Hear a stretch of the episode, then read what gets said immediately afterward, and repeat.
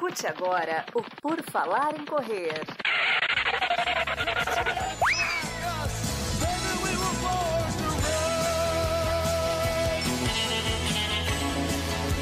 Are you ready to run?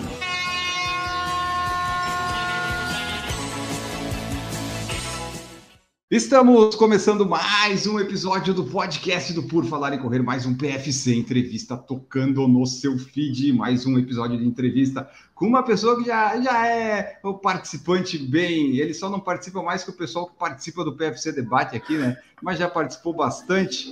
Eduardo Suzuki do Tênis Certo está novamente conosco. Tudo bom, Edu? Seja bem-vindo. Fala, Enio. Tudo bem? Obrigado pelo convite. Eu queria ser convidado todo ano, mas o, o Enio, ele esquece de me convidar todo ano. Faz, faz uns dois anos. Eu sou daqueles convidados raiz, né, Enio? Desde os primórdios. Desde os primórdios, desde 2016 você participa. É bastante tempo, é bastante tempo. O Edu é uma das pessoas que eu sei que eu posso chamar, que quase sempre ele vai estar disponível, mas as, as coisas não vão encaixando, mas agora encaixou. A última vez que ele participou foi em 2020 antes de estourar toda a pandemia, ele participou aqui, acho que foi em janeiro, alguma coisa assim. Eles estavam se preparando para ir para a maratona de Tóquio. O episódio eu só publiquei mais tarde que eu estava enrolado aqui, né? E daí ficou até legal porque eu coloquei na parte de erro do podcast, já que o episódio saiu em junho de 2020, quando já estava tudo virado no caos o mundo. Que daí sai a pergunta, né? Talvez eu até coloque nesse aqui que você está ouvindo e não conhece a história. Quando eu leio a pergunta, né? Que o pessoal fala: o que, que vocês estão achando do coronavírus? Será que vai afetar a viagem em Japão? E daí eu e o Eduardo que é isso, né? É, a gente o fala, que não, é o que, que, é? O que, que é isso? Eu não sabia o que era, juro. Eu não sabia o que era. Daí ele falou assim: é, tá acontecendo alguma coisa lá. Ó, o Carlos perguntou se tu tá preocupado com o coronavírus para a maratona de Tóquio. O que, que é isso? Ah, não sei, não se preocupe então, nem, nem pensa Melhor não. Melhor não, não, saber, eu também não sei. A Renato falou que aquele vírus é um vírus na China e trancaram uma cidade, ninguém entra, ninguém sai. Ah, mas se o vírus está na China, ele está lá longe, não vai chegar no Japão. Eu ah. acho. Não sei. Tomara que não. Eu tinha acabado de chegar de viagem dos Estados Unidos, a gente tinha passado férias na, em Orlando, e eu não tinha escutado falar nada sobre coronavírus lá. E daí o N foi o, o, o mensageiro, o mensageiro, e daí tudo, tudo que aconteceu a gente sabe para onde levou, né? E a gente estava preparado, prontinho para embarcar para a maratona de Tóquio. Visto saindo, passagem comprada e não rolou. Estão até hoje esperando. Até hoje, mas agora vai, a gente está gravando esse episódio que vai ser publicado, aliás, antes da Maratona de Tóquio, vai, agora no finalzinho de fevereiro vai estar sendo publicado e vai mostrar que não foi maldição nossa, não foi maldição do PFC juntamente com o tênis certo, não foi a culpa nossa ser cancelada a maratona. Nós vamos fazer novamente para mostrar que não, não fomos os culpados e vai ser lá, que vocês já estão com tudo pronto, né?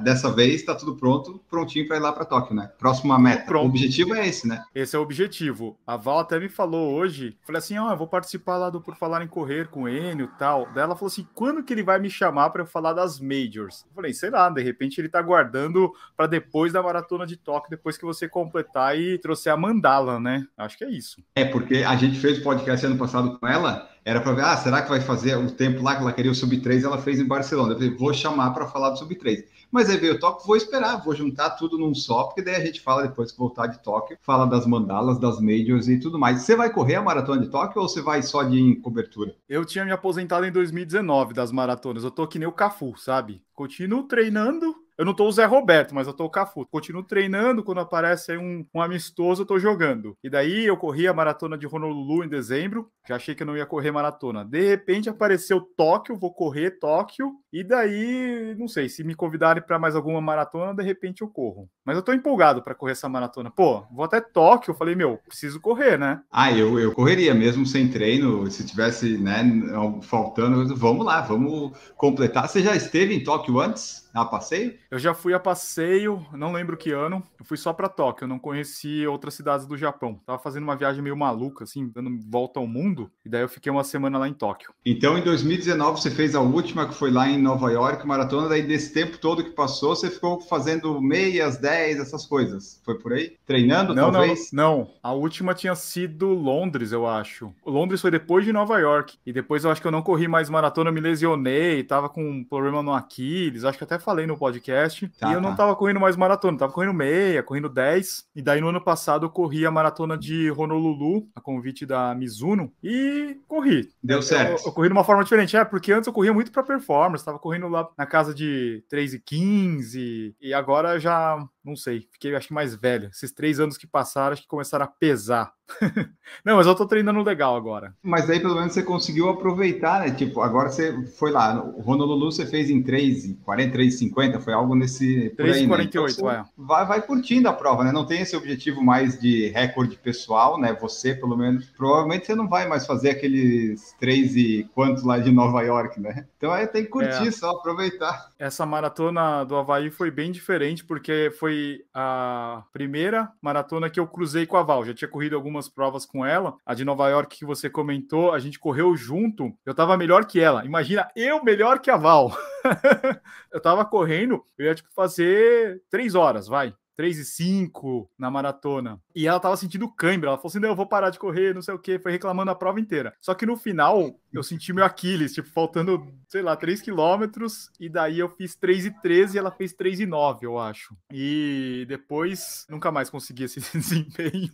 Mas e esse Aquiles? Esse Aquiles tá bom, tá ruim, tá contornável, tá conseguindo lidar com ele? Melhorou? Tá bem melhor agora. O problema não é mais o Aquiles, agora é o joelho. Depois da. Qual foi a prova lá que a gente correu? É da Chapada, dos veadeiros, que tinha descida, Teve né? Chapada e teve São Miguel. Chapada teve muita desse. Então, na prova da Chapada, eu acho que tinha muita descida e depois pegava um, trecho de estrada de terra, né? Eu, eu Uhum. acho que eu acabei torcendo o meu joelho. Até hoje eu tô com uma dor no menisco medial. Faço fisioterapia. Durante a corrida não dói tanto, mas no dia seguinte, meu Deus do céu, dói demais. Ah, o menisco. Eu tenho umas coisas no menisco também. Meu joelho agora não tá, não tá muito bom. É complicado esse negócio aí de joelho. Então, assim, o joelho é, tá ruimzinho, mas se fosse para treinar, o Edu Suzuki tá, tá com uma rotina, uma vontade de treinar. Já restabeleceu isso. Opa, me segue lá no Strava, galera. tô treinando, tô treinando. Porque você teve um período aí que passou meio, meio em baixa dos treinos, né? Não sei se foi por causa das dores no Aquiles ou não, mas você teve um período meio que deu uma parada, né? Tive, tive aquela fase de, da bad do corredor. Meu, não conseguia correr legal assim. Eu acabei ganhando um pouco de peso tal. Não tava correndo legal. Tava, o máximo que eu corri era a prova de 10. E meio que me arrastando. Teve essa fase, mas agora já tá bem melhor. Já, tá, já tô conseguindo correr legal. Certo. E fale agora, o que, que nós temos em 2023 programado de corrida? Você vai para Tóquio correr? Eu posso, né? O tênis certo, como é uma empresa organizada, estruturada, já tem o calendário todo de 2023 pronto, né? Que nem eu por falar em correr que eu tô aí, né? Qualquer coisa que aparecer eu tô indo. Tênis certo, provavelmente já tá tudo certinho, né? Quais são as grandes provas e grandes corridas e coberturas que vocês vão fazer? Até parece que assim, a única coisa que a gente não tem organizado aqui é o calendário. O resto é mais ou menos organizado. Só que o calendário é bem complicado. O Enio sabe como que é. Quando a gente participa das ativações das marcas, a gente é meio que pego de surpresa. Toda vez que aparece aí uma prova, você fala assim, ó, daqui um mês você vai correr maratona. E não é bem assim, não é? Para um corredor amador não é tão fácil assim, né? Então a gente não tem uma programação real. Eu tô indo para Cartagena, na Colômbia, correr uma meia lá. Começa às quatro da manhã, largada às quatro da manhã. Imagina o calor que deve ser, né? Pra largar esse horário. Nossa, é verdade, porque se falar Cartagena é o que é litorâneo lá? É litoral da Colômbia. É meio que próximo do Equador, então é um lugar bem quente. Eu tava vendo que dá uma média de 27 graus. Tá, ser ele está na mesma altura, mais ou menos. Não, ele está acima até de tudo. É, é muito. Ah, vai ser quente, você está perdido. Então tem essa prova. A Val vai correr em Cascavel, na prova da Zero Açúcar. Depois a gente vai no dia 26 para Tóquio. E depois a gente deve ter algumas outras provas. A Val deve ter alguns outros projetos que eu não vou correr, porque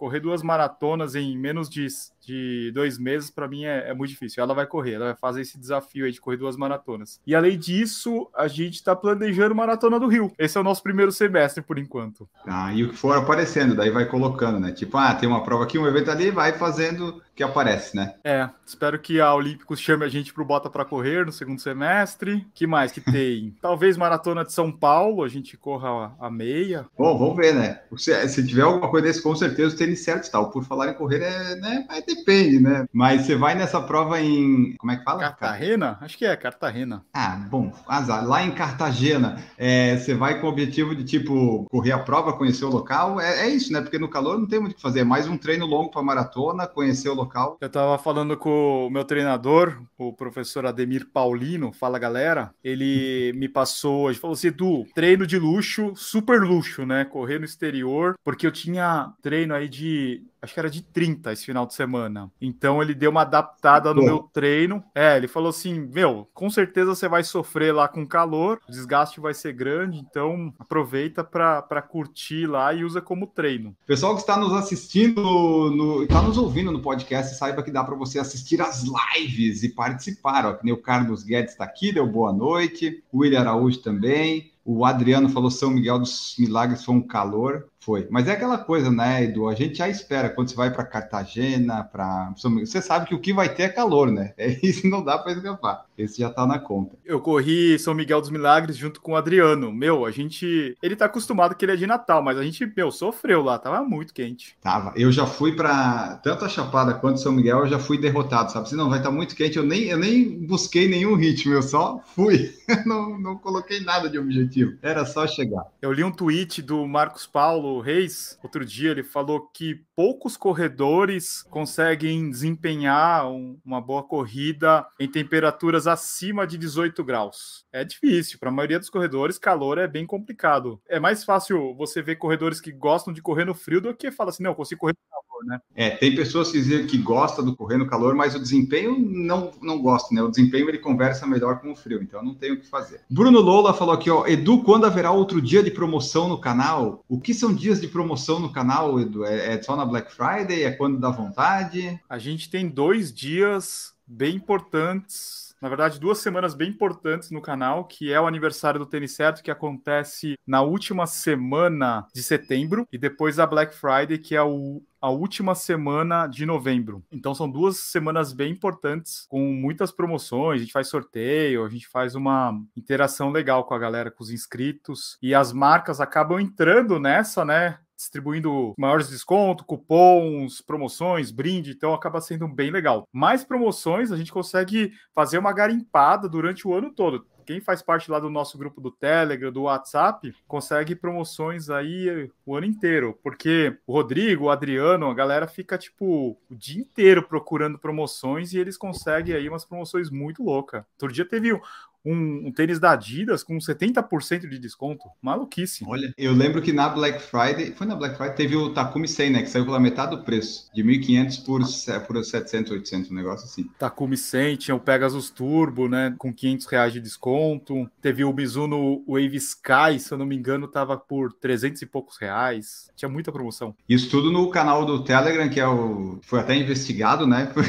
Quando saiu aquele negócio lá do bloqueio do Telegram, o canal tem certa lá, porque tem muita gente lá, né? Tem muita gente, a gente já passou de 200 mil pessoas, é, é muito grande. Então, eu lembro que na época, quando o pessoal tava investigando lá os canais, lá de fake news, não sei o quê, o nosso tava na lista ali do. Acho que o pessoal do Canal Tech que fez uma, uma lista, né? E o nosso tava lá entre os maiores do Brasil. Só que Isso a gente aí, não manda então. nenhuma notícia dessas, não. Não, é só promoção o pessoal aproveitar, né? O pessoal aproveita, compra com desconto e ainda ajuda o canal, né? Tudo perfeito, é, o, é o, a natureza perfeita ali da coisa. Fabrício Riquetti é membro do nosso canal, você pode se tornar membro também a partir de R$ 1,99 nem vai impactar no dinheiro que você vai gastar na promoção dos tênis do Tênis Certo 1,99 se você participar como membro. E ele falou assim, ó, pede pro Edu os melhores tempos dele nos 5, 10, 21 e 42. Um abraço.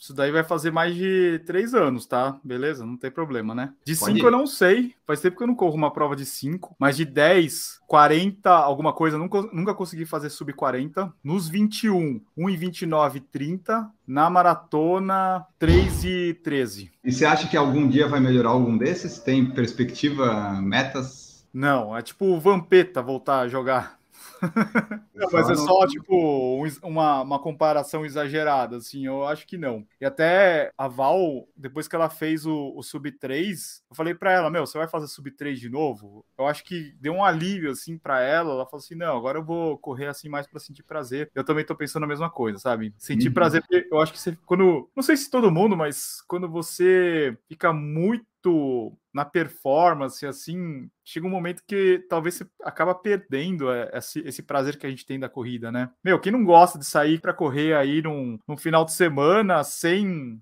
tá noiado com relógio, com distância, né? Com tempo. É bem gostoso. Voltar às antigas, né? De como você, quando você começou a correr, é sempre legal. Isso, é, é bom quando atinge um objetivo, quando você corre por performance, assim, você falou. Se você não atinge o objetivo, fica tentando, tentando, às vezes dá até uma, um desânimo de correr novamente, né? E quando você consegue o objetivo, que nem ela conseguiu subir três, dá um alívio que talvez até ela consiga de novo, né? Mesmo que não seja meta, porque já tá tão tranquilo. É aquele time que vai jogar o Mundial de Clube sem pretensão, sabe? Sem pressão. Pode acontecer de tudo tudo. Se perder, se não der o sub 3, beleza. Se der, melhor ainda, né? Tá leve. Mas, ó, Enio, eu vou te falar um negócio. Eu não tava tão afim de correr maratona, mas depois que eu corri a maratona do Havaí, eu cruzei a linha de chegada, me deu um outro ânimo, sabe? Para voltar a treinar legal, para correr outras maratonas.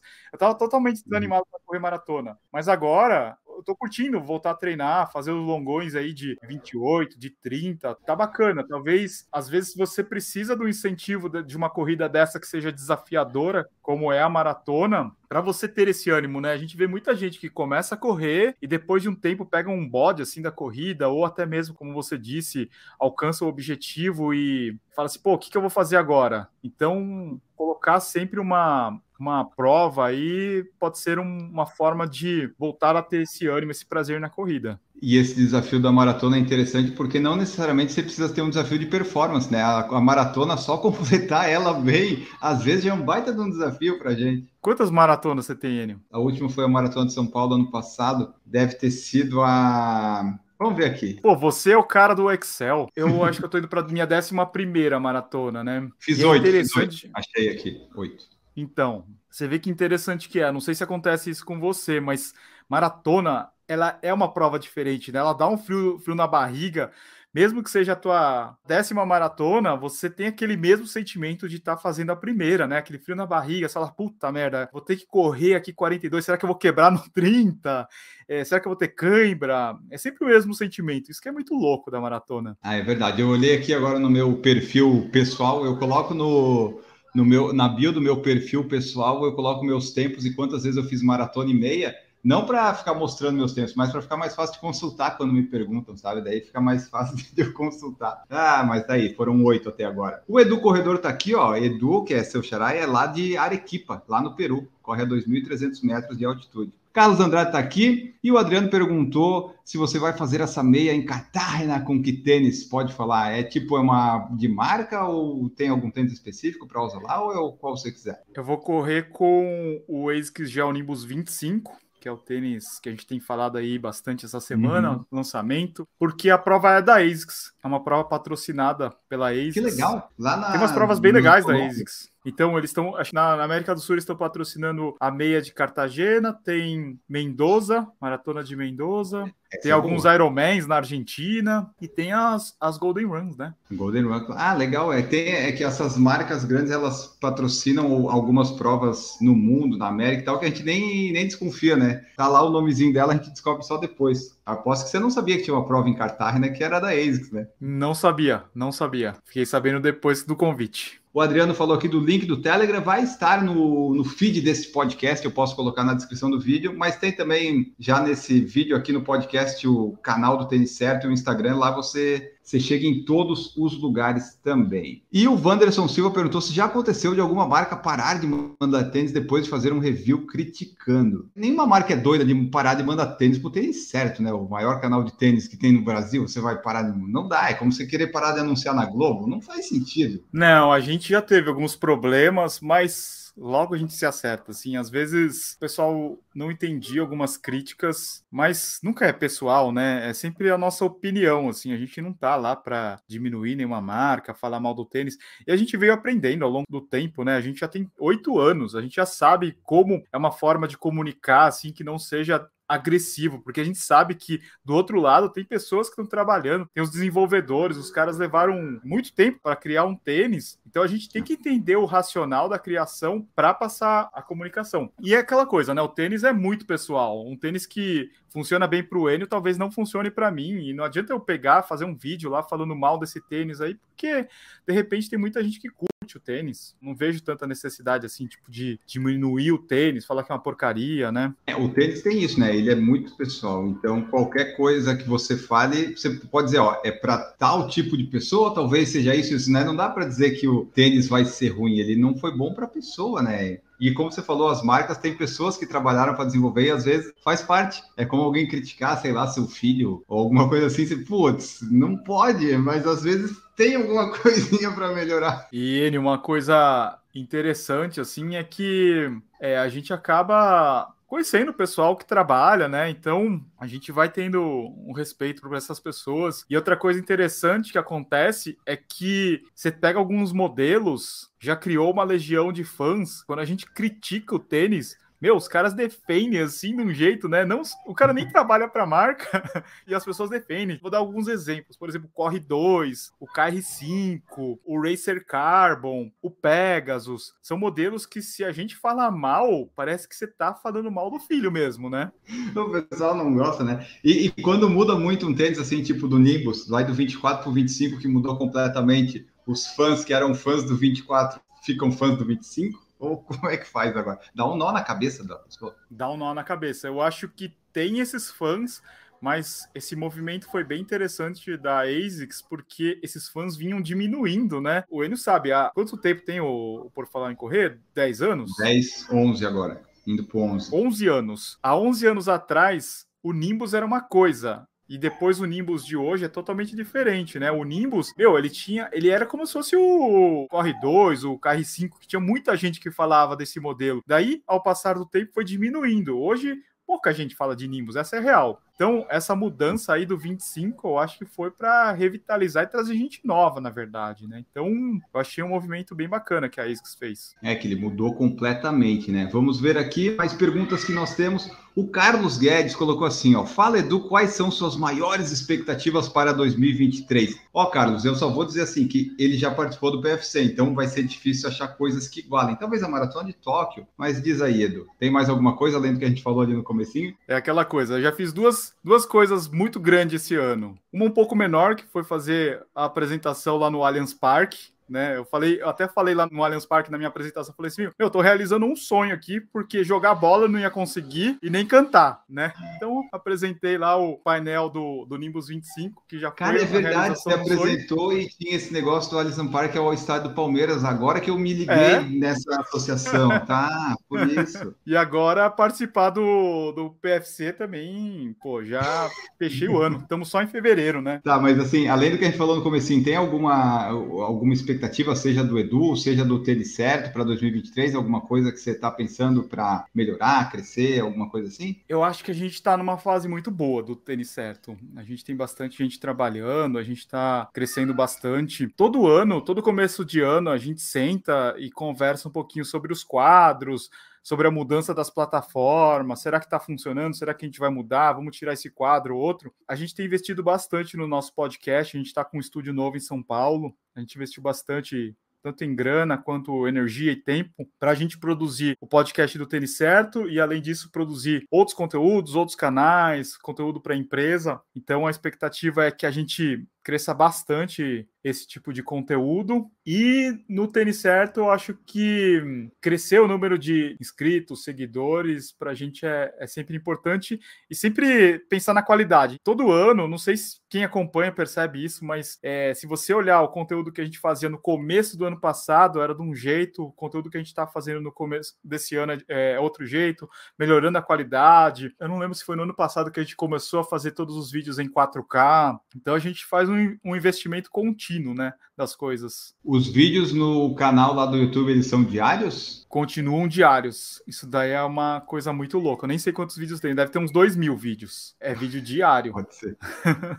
é vídeo diário no YouTube, é postagem diária no, no Instagram. A gente fazia, tava fazendo dois ou três posts por dia no Instagram. Agora a gente está fazendo um. Ah. Mas tudo é diário, assim, 365 dias. É, ó, porque agora que a gente tá gravando aqui, óbvio, quando esse podcast já vai ter outros, talvez 20 vídeos, mas tá falando aqui do Super Blast, tá falando dos tênis que são inimigos da moda, podcast aqui do Ademir, tá aqui também, tênis barato, mas isso aí você não grava tudo cada dia um, você grava numa tomada só uns trocentos vídeos e edita e sobe, é isso, né? A gente tem sorte de ter o Rodrigo e a Val o Adriano, ter o Otto, o editor, ter o Renato, ter muita gente, então a gente consegue fazer uma produção em massa, assim. Então a gente se junta aí, a gente troca ideia durante a semana, o Rodrigo ajuda bastante nos roteiros, é, nas pesquisas, e a produção é meio massa, assim. A gente pega um dia, a gente vai lá e manda vários vídeos, a gente tem uma gaveta, assim, bem extensa. Eu acho que hoje, ó, se você olhar hoje, deve ter uns 13 vídeos prontos. A gente consegue ir alimentando isso daí, mas às vezes a, a, aparecem uns vídeos urgentes, tipo o Super Blast que você falou. A gente gravou hoje e já postou hoje. Então tem que falar assim, Rodrigo, uhum. vamos preparar o roteiro aqui do Super Blast. Ó, oh, o que você está fazendo aí de urgente? Tem como separar já editar o Super Blast. Daí tem o Vitor, que faz as thumb. Vitor, meu, precisamos urgente de uma thumb aqui. Para tudo que você tá fazendo, thumb de Super Blast. Daí o vídeo sai às 19 horas. É uma maluquice. O vídeo tem, tem hora para sair? Se não sair em tal horário, não sai mais? É isso? Geralmente sai às 19 horas. Pode ser que dá uma atrasada, às vezes sai às 19h30, 8h30 no máximo. Se não sair 8h30 no máximo, aconteceu alguma coisa, alguma coisa errada, deu problema na internet, no computador, sei lá. Daí não sai o vídeo, mas geralmente às 19 horas está o vídeo pronto. É por isso, quando eu vi, é, foi acho que ano passado, quando a gente estava em algum evento de lançamento que eu falei contigo, tu falou que era às 19 que publicava, assim então, os do PFC eu vou colocar às 18, porque daí se alguém quiser ver o meu, ele vê o meu antes, que se, se for para ver depois do tênis certo dos outros, aí eu tô perdido. Aí eu coloquei um pouquinho antes, para né, se alguém tiver ali perdido, já já assiste ali. Não, Enio, você teria que fazer o contrário, tinha que fazer 19 e 1, porque daí se a pessoa tá inscrita no PFC e no tênis certo, quando ela abrir às 19h30, o teu tá, na, tá em cima. Ela vai clicar no seu primeiro. Se você colocar às 18, o teu tá lá embaixo. Então né? vamos, dar, vamos dar a hora de publicação. Vou mudar. Mas então tá, é bom. É, mudou bastante, né, do, do, do, Edu que editou os primeiros do, dos primeiros vídeos do canal, que era você que editava, às vezes no meio do mato, lá, dividindo espaço com um avião, um avião, sei lá o quê, né? Eu lembro disso. Você sofria, Nossa. né? Agora ficou mais fácil. É, eu, eu que editava, gravava e editava no, no, mesmo dia. Eu não fazia essa produção em massa, assim, tipo, de num dia gravar cinco vídeos. Tinha ideia, escrevia, gravava, editava e postava. Então era, era uma loucura, assim, postar todo dia. Eu viajava, fazia isso na viagem. Putz, não tinha vida. Agora até tem, né? Agora até, até conseguiu equalizar melhor. É nada. Tem mais não. coisa. Agora a gente vai inventando outras coisas. Acaba aparecendo projetos, o podcast, é, o gerenciamento do a gente gosta de analisar bastante os números para ver o que está funcionando, o que não está funcionando. Achei até engraçado ontem, a gente fez um post de um comparativo de marcas e tênis. Um dos comentários, o cara escreveu assim: não, eles são loucos por engajamento.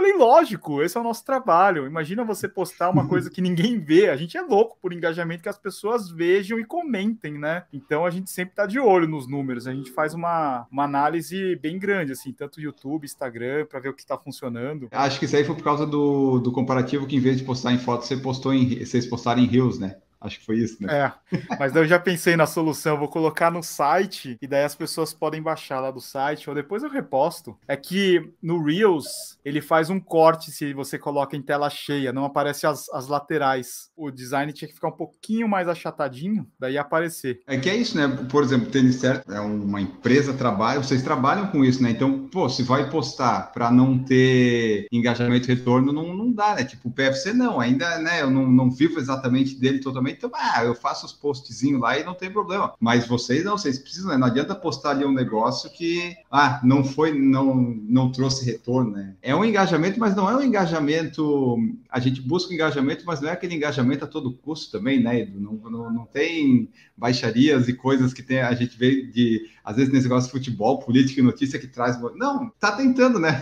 Estamos tentando. Eu acho que o engajamento é para as pessoas curtirem, né? Não é tipo fofoca. A gente não faz fofoca, a gente não entra em treta. Então, geralmente, os nossos posts têm que ser informativos ou uma curiosidade, uma foto de lançamento, um vídeo mostrando os detalhes, respondendo uma pergunta. Então a gente foca mais nisso. Mas eu, eu sempre penso assim, meu, esse post aí tem que ser o melhor, tem que ser muito bom esse post, senão não vale a pena postar. Então por isso que até a gente uhum. diminuiu a nossa frequência de 3 para 1 para ser o melhor post sempre. Você pode ver, se você entrar no Instagram do Tênis Certo, você vai ver lá o número de visualizações, é muito raro assim um post que dá uma queda assim muito grande, porque a maioria das pessoas assim no TikTok, no Reels, acaba tendo assim um, um vídeo que bombou que viralizou e o outro não deu em nada. Então a gente tenta manter uma média assim de postagens bem legais que as pessoas compartilham, que elas salvam para ter uma média boa e o, e o post ser bom mesmo. É, porque tem muita gente que fica buscando aquele Talvez às vezes seja o one hit wonder da pessoa. Tipo, eu quero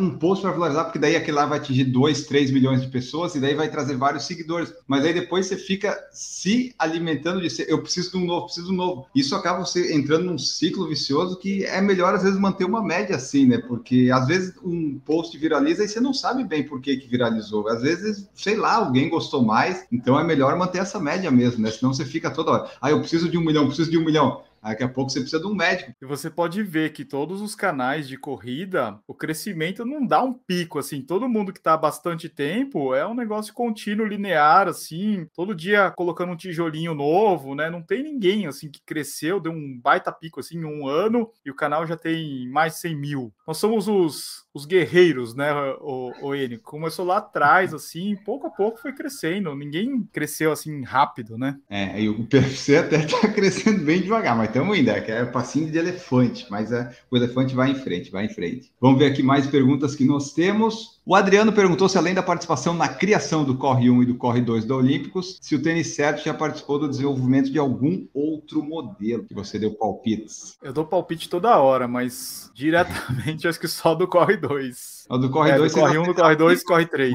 Quem participou do Corre 2 ah, fez bem. O Corre 3 eu não sei ainda porque eu não vi, né? Mas o 2 ficou bom. O 2 vocês fizeram eu acho que, Eu acho que os únicos que participaram das três edições foi eu, a Val e o Ademir e a Jucassino, talvez. Acho que foram só, só nós quatro. O resto do time foi trocando. Corre 2 ficou muito bom mesmo. É o, é o, tênis que qualquer pessoa me pede. Eu, ah, se você tá na dúvida, vai no Corre 2, que é o mais barato e vai servir para tudo. É, você pega um Pegasus, 999 reais. Um Corre 2, 499. Como é que você vai indicar um tênis que é bom, que dá para você comprar dois com o preço de um? E hoje, 999 reais, você tem um monte de tênis, né? Virou o antigo 599, né? Isso, verdade. Antigamente era esse que ficava os preços, agora tá tudo na faixa do mil. O Rodrigo Machado tá aqui, ó, participa aí com vocês. Logo, logo vem os 500 mil inscritos e acho que esse ano vem, né, Edu? Tá 426 no momento que a gente grava. A tendência é chegar, né? Vamos dar o gás aí para ver se a gente chega nos 500. 500 Agora não tem placa, no... né? Acho que só um milhão tem, talvez? Não, era é um só milhão, acho que é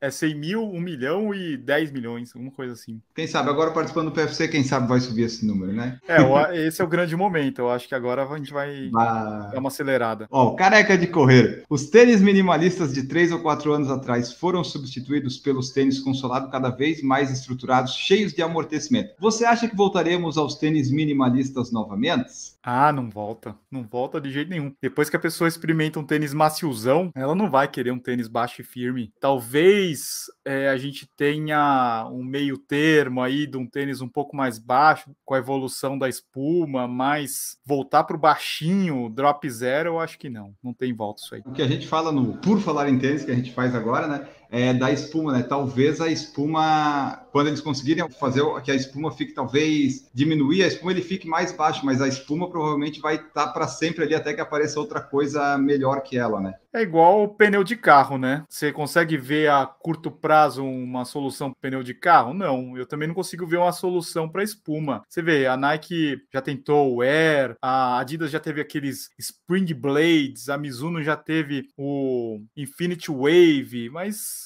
não funciona. A espuma ainda continua sendo a solução para o amortecimento dos tênis, né? Por isso que os tênis estão cada vez mais altinhos, um pouquinho mais instáveis, daí precisa faz uma base mais larga para ficar um pouquinho mais estável e assim vai, né? Você gosta desses tênis altões, ou Enio? Eu sei que você gosta, gostava pelo menos do tênis um pouco mais baixo. Você tem acostumado com o tênis mais altão? Então, correndo todos os dias, é, eu passei a adorar os tênis mais confortáveis. Não necessariamente ele precisa ser alto, mas ultimamente todos eles são, né? Então, tipo Nova Blast, Corre 2, essas coisas todas, meus tênis favoritos. Eu tenho o Skechers Go Run Razor, que também é legalzinho. Então, assim, eu uso ainda os baixinhos em alguns treinos específicos, mas no dia a dia é só tênis mais alto, mais confortável, e daí no dia da prova vai com um de placa, e era isso. Eu gosto dos baixinhos, mas ah, o meu corpo não gosta mais, não adianta. É, a gente tem visto que está se criando um padrão de altura de quase 40 milímetros com drop 678, né? A maioria das marcas tem trabalhado nessa altura. E daí agora você vê surgindo modelos acima de 40 milímetros de altura, então você tem lá o Prime X, o New Balance SC Trainer, agora o ASICS Super Blast com quase 50 milímetros de altura. Então um tênis bem alto, né? Duro se o pessoal começar a acostumar, daqui a pouco estamos falando de tênis aí de 10 centímetros de altura, né? É o que era mais ou menos a, a Roca antes, né? A Roca que era o, os tênis mais altos, agora todos estão até mais altos já, ficou tudo muito alto. E vamos torcer então para o pessoal não, não começar a cair, né? Porque realmente vai ficar um, um salto alto assim. Vai, nós vamos talvez entender como algumas mulheres se sentem usando salto alto. Não sei, depende do drop, depende do drop, mas tá ficando alto os tênis, estão ficando alto. Não, então, eles estão ficando alto, mas o drop não, né? Drop de 6, 7, é. 8. E apesar das espumas, eles sempre estão tentando deixar mais estável, né? Porque colocar muita espuma vai ficar instável, daí tem que fazer mas eles sempre trabalham nisso, né? Mais espuma, mais responsividade e tentar deixar o mais estável possível.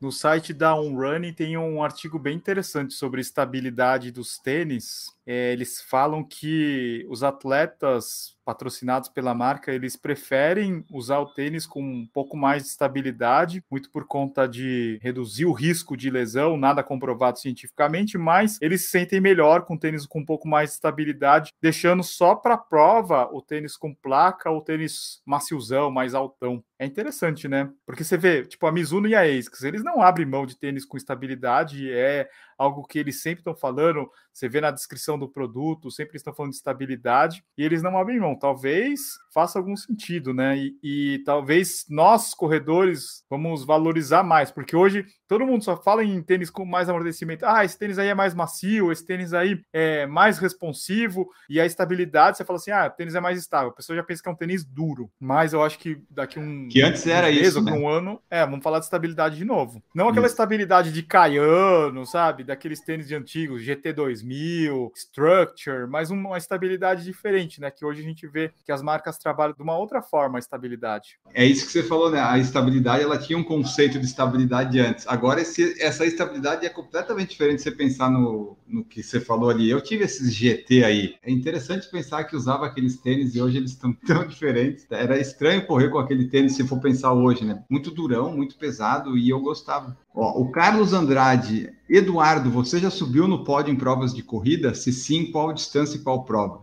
Já tivestes essa honra? Eu acho que não. Eu participei uma vez de um revezamento com a Val, eu e a Val. A gente ficou em terceiro, eu acho. Ah, mas, mas eu acho é, que ela, ela compensou. compensou. Né? Compensou, compensou um pouco. Ah, é não, ó, teve uma corrida, eu não lembro agora onde foi. Eu tô tão mal acostumado com isso, eu não lembro qual foi a corrida que teve, tipo, premiação por categoria, e eu fiquei em quinto. Só que eu não escutei o meu nome, eu fui tomar sorvete, eu acho que com a Duda. Daí eu não escutei o meu nome. Daí eles falaram assim: Ô, oh, você pegou pódio, você ficou em quinto da sua categoria. Daí eu subi lá no palco pra ver lá. Falei: Ah, vê meu nome aí na lista. Realmente, você ficou em quinto. E cadê o seu troféu? Daí o cara falou: Acho que alguém levou. Eu não tenho o troféu. alguém se passou por você e levou. Exatamente, algum outro japonês pegou meu troféu. Puxa vida. Ó, uma outra pergunta que chegou aqui no Instagram, o Renato Chikawa, nosso ouvinte participativo, colocou assim, ó: "O que você odeia mais, acordar cedo ou acordar cedo para correr?"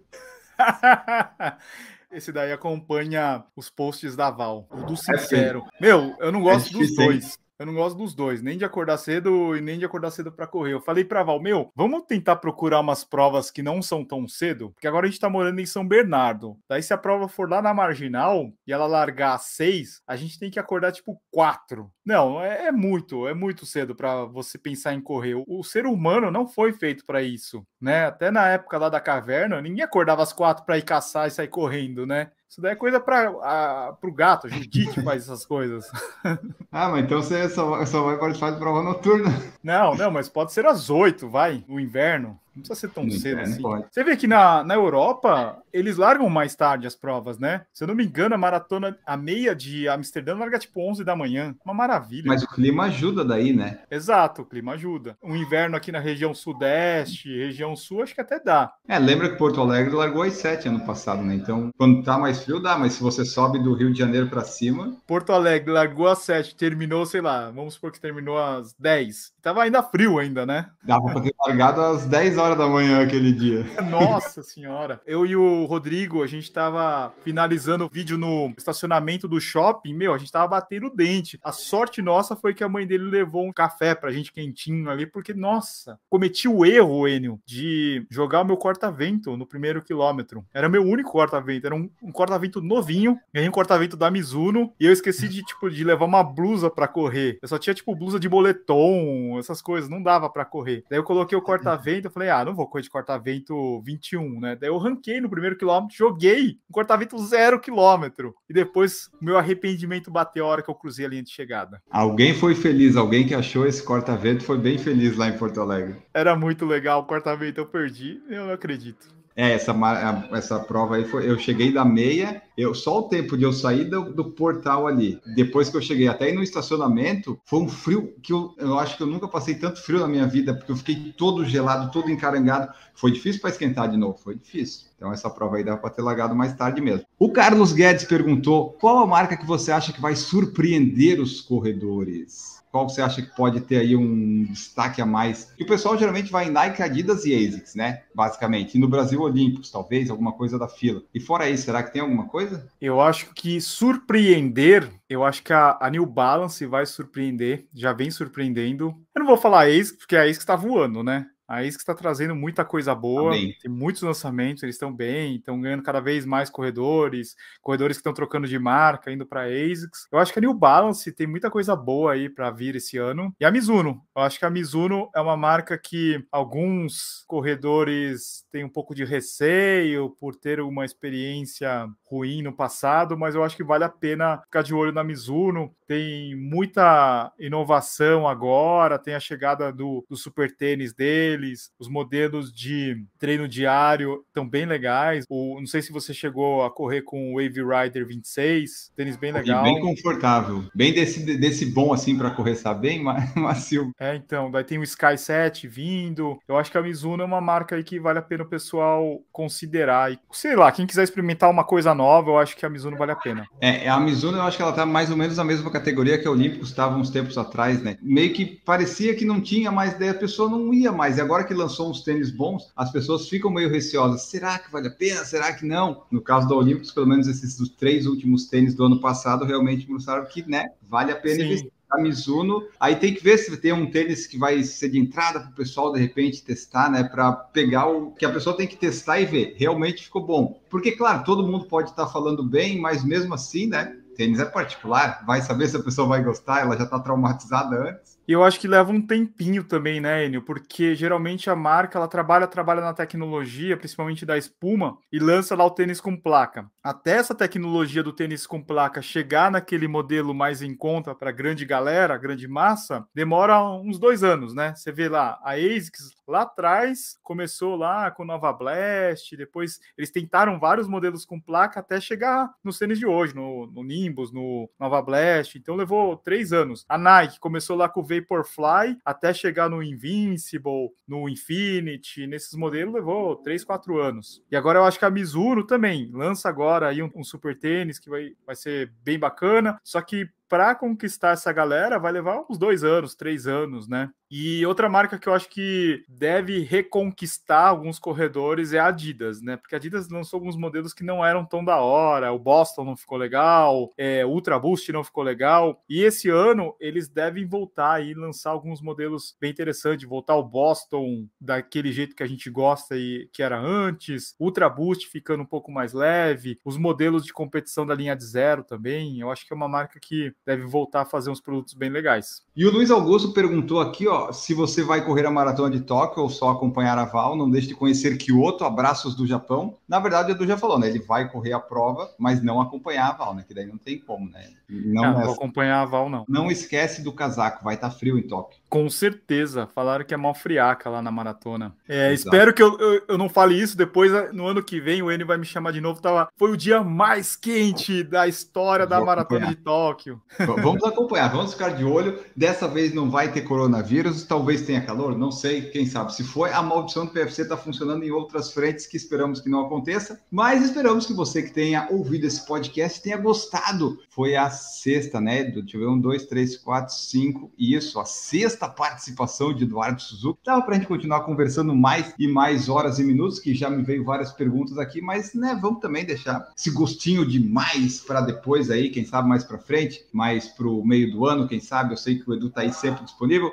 esperar a Val fazer também a Major, que dela já tem um Sub-3, já tem as seis Majors, consigo trazer mais aqui. A gente vai fazer muitos episódios ainda. Eduardo Suzuki, muito obrigado pela sua presença, por participar aqui conosco. Deixa aí teu tchau, onde o pessoal pode encontrar o tênis certo. Ah, essa daí é fácil. É isso aí, Enio. Obrigado pelo convite. Sempre que puder, pode chamar aí que eu apareço. Vou te dar uma sugestão, de repente você pode fazer eu, a Val, o Rodrigo e o Adriano, eu, a Val, eu, eu e o Rodrigo, de repente para falar só sobre tênis, de repente só para falar de prova, só para falar de Major. Fica Muito a bom. sugestão aí para o ano que vem ou daqui três anos, não sei qual é a frequência, de dois em dois. Não, Mas é isso. Então, vou, vou usar vocês esse ano, para não passar muito tempo. Tá bom, beleza. E você vai encontrar a gente gente no site têniscerto.com, nas nossas redes sociais, todas são Tênis Certo, TikTok, a gente passou de 80 mil, queremos mais pessoas no nosso TikTok. E também, toda sexta-feira a gente tem o nosso podcast, estamos aprendendo com o Enio, a gente não consegue ter essa longevidade. Eu acho que essa já é a quarta ou quinta temporada que a gente já começa num formato diferente, mas tomara que continue. Mas agora com o estúdiozinho lá fica mais, dá mais vontade talvez de fazer, né? Porque daí vocês têm ele presencial, né? Eu gosto de fazer online que eu posso fazer de qualquer lugar, mas pelo menos vocês têm uma estrutura de qualidade muito boa ali com o estúdio. Temos, mas tem a dificuldade de conseguir os convidados, né? Da agenda dos convidados. Porque daí é a nossa agenda, a agenda do estúdio e a agenda do convidado. Essa é a nossa dificuldade do presencial. Mas, quando você estiver em São Paulo também, Enion, cola lá pra gente gravar também. Vou avisar, daí eu aviso, daí eu já, vocês já garantem um episódio, porque daí minha, se eu em São Paulo, eu tô com a agenda livre, não tem nada pra fazer, então é, é tranquilo. Vamos fazer ah, você e o quem que é o, o, segundo podcast? Você e o Endorfina. Pode ser, mas é que o meu é só antigo, né? Ele não é o maior ainda, porque as pessoas, infelizmente, não, não descobriram, mas é o melhor e o mais Sigam antigo. o Por Falar em Correr no Spotify para você receber. Não, você tem que falar isso no Tênis Certo, não aqui. Aqui o pessoal já está seguindo.